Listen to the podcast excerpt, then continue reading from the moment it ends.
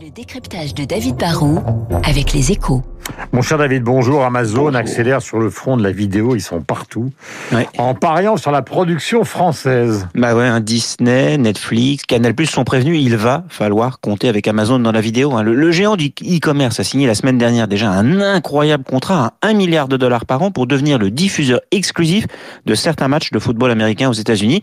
Et maintenant, bah, il annonce qu'il a l'intention de produire beaucoup plus de films, de séries, de spectacles ou d'émissions spécifiquement pour la France. Il en produira au moins 10 par an, Netflix en fait une vingtaine, tous les ans, et il ne s'interdit pas d'investir aussi dans le sport. hein. Il a déjà raflé des exclusivités pour le prochain Roland Garros, qu'on ne pourra voir que sur ses antennes à lui, et là, bah, il va faire une série, euh, il va faire une suite par exemple en série de l'auberge espagnole de, de Clapiche, et puis il aura le, le prochain film de Mélanie Laurent, qui ne sortira lui même pas sur grand écran.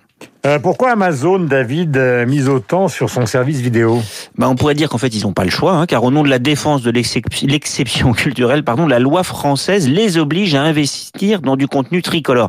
Mais en fait, la vidéo, pour Amazon, c'est un produit d'appel. Ce n'est pas un service qui a vocation à être rentable tout seul, c'est un, un plus, un produit qui a pour objectif de générer de la préférence. En gros, si vous vous abonnez au service Amazon Prime pour environ 50 euros par an, vous aurez des avantages et des services, des livraisons illimitées et gratuites, de la musique et de la vidéo. L'ambition, c'est de séduire et de fidéliser les clients qui sont les plus rentables, car une fois qu'un client a souscrit un abonnement au service Prime, il devient presque captif, il Vous consomme plus bon et plus souvent sur Amazon.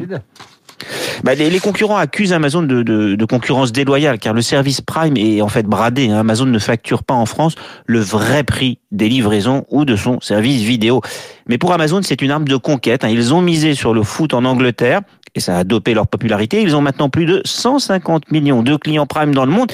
C'est pas loin des 200 millions d'abonnés à Netflix. hein. Ils ont des moyens colossaux. Ils vont dépenser de plus en plus. Et puis un jour, peut-être qu'ils augmenteront leur prix. hein. Aux États-Unis, le service Prime ne coûte pas 50 euros, mais déjà 150 dollars.